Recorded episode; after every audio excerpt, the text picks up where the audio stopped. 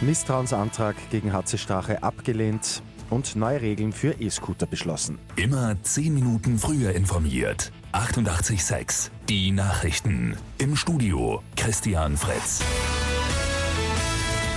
Die SPÖ ist mit ihrem Misstrauensantrag gegen Vizekanzler Heinz-Christian Strache im Nationalrat abgeblitzt.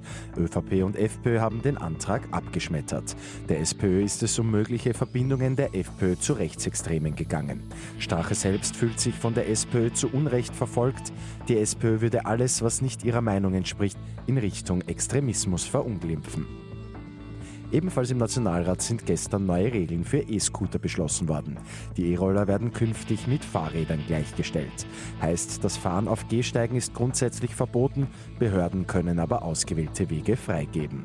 Auch die Alkoholgrenze von 0,8 Promille gilt für Scooterfahrer und Telefonieren ist nur mehr mit einer Freisprecheinrichtung erlaubt.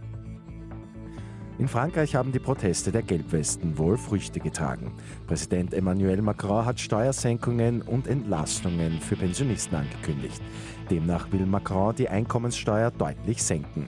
An seinem Reformkurs werde er trotzdem festhalten. Und der Frühjahrsputz der MA48 in Wien hat begonnen. Die gute Nachricht zum Schluss. Umweltstadträtin Uli Siemer hat beim gestrigen Auftakt im Sigmund Freud Park tatkräftige Unterstützung erhalten.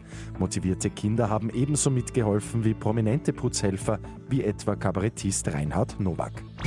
Mit 886 immer 10 Minuten früher informiert. Weitere Infos jetzt auf Radio 886 AT.